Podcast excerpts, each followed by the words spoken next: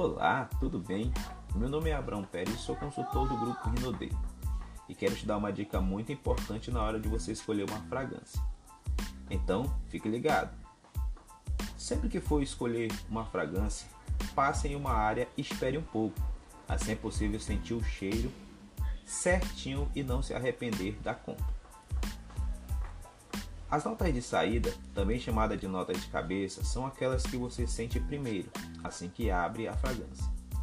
As notas de corpo, também chamadas de notas de coração, são as mais encorpadas, mais envolvente e mais importante, porque são elas que determinam a personalidade e a identidade daquela fragrância.